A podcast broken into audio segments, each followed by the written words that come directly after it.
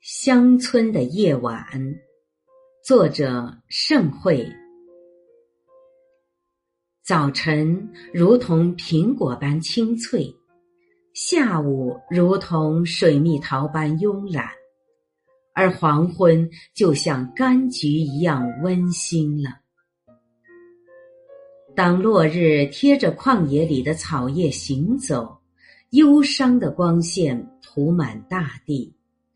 淙淙的溪流正把黄昏的平原带进夜晚，一柱炊烟袅袅升腾，紧接着一千柱、一万柱的炊烟升腾起来了。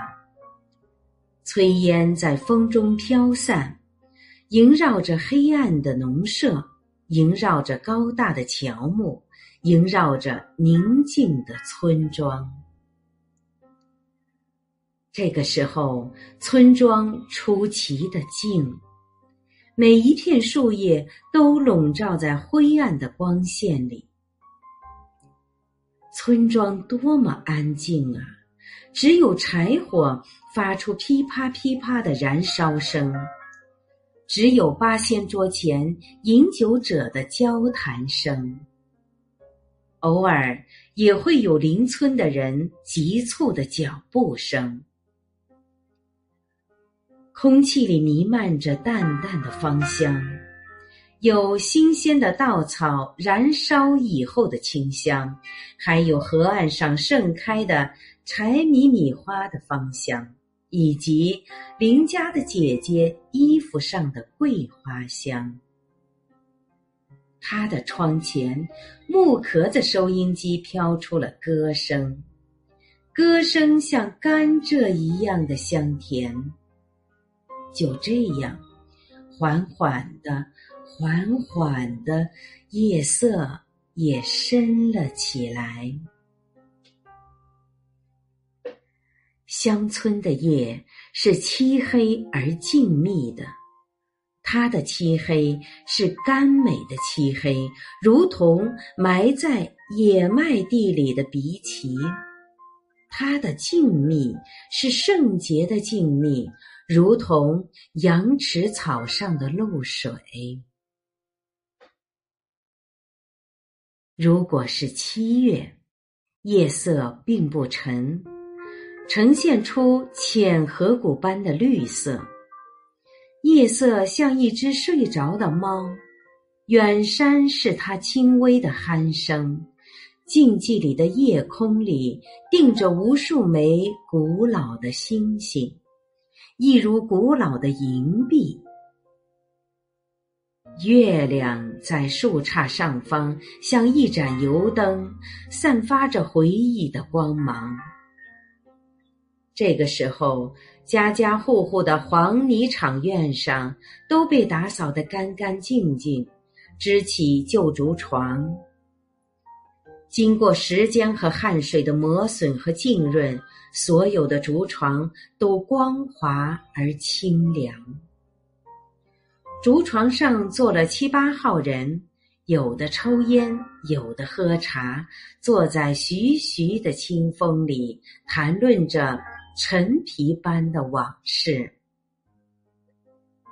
这个时候，田野里传来蛙鸣声。树枝里传来知了声，草丛里传来蟋蟀声，这些都是美好夜晚的一部分。人越来越多，竹床上挤不下，索性坐到了竹椅和木条凳上。花脚蚊子非常忙碌，嗡嗡嗡嗡叫个不停。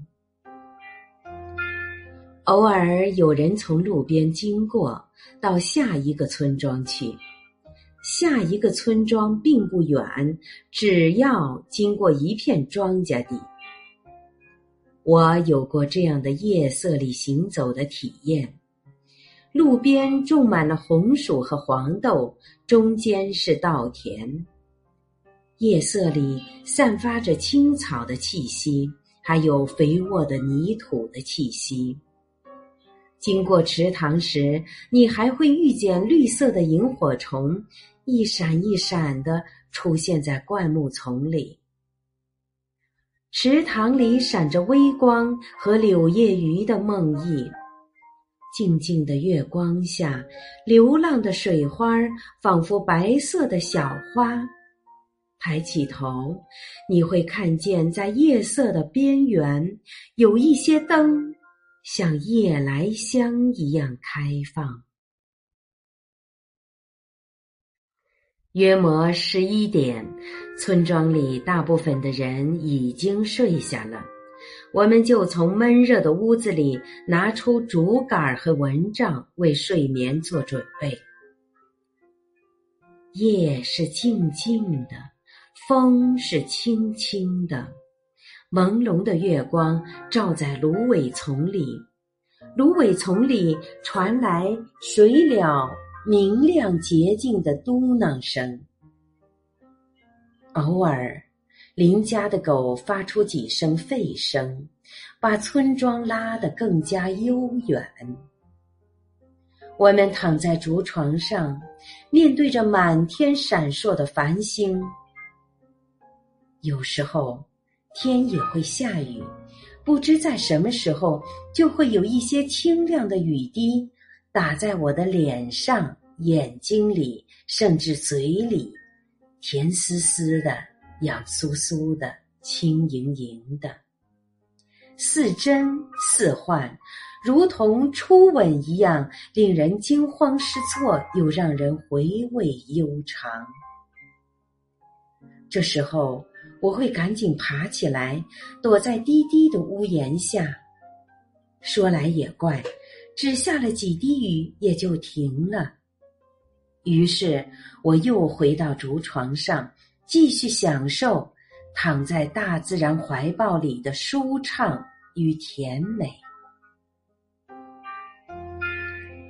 如果是腊月，则又是一番景象。这个时候，平原是广阔而荒凉的，寒冷的风吹彻。坚铁般冰凉而沉重的夜色，夜色很深，呈现出深海般的蓝色。没有什么重要的事，一般人们都不出门，就连最调皮的小鸟也把身体蜷缩在瓦垄的最深处。即使出门的人，也把自己包裹得严严实实的。家家户户的大门紧闭，只射出橘黄色的灯光。一家人围在灯光下面，享受着热气腾腾的晚餐。这个时候吃的最多的是萝卜炖排骨。过年之前，家家户户都要炒花生和葵花籽。在我童年的记忆里，总是把花生想象为父亲，把葵花想象为母亲。我说不清理由，或许孩提时代总会有一些莫名其妙的想法。还记得这样一个夜晚，快要过年了，大队里的鱼塘放干了水，父亲和我负责看守。那个晚上，父亲和我就睡在打谷场上，用整捆整捆的稻草搭起一个四处漏风的草房子，地上也铺了厚厚的稻草，然后在上面铺好棉絮。我记得那个夜晚没有一丁点儿的声音，田野那么寂寥，一切的一切。都沉睡着。我记得稻草的清香，记得从缝隙里落进来的星光，还有刀子般的风。半夜，我被冻得醒来，发现父亲还在外面。过了一会儿，天开始下起了雪，雪落的声音沙沙沙沙沙。很轻很轻，仿佛怕惊扰了人类的睡眠。雪覆盖了我们的草房子，覆盖了我们的平原，覆盖了我的整个童年。父亲还没有回来，整个世界只剩下他在雪地里发出的脚步声。我是主播零点，欢迎关注，谢谢您的收听。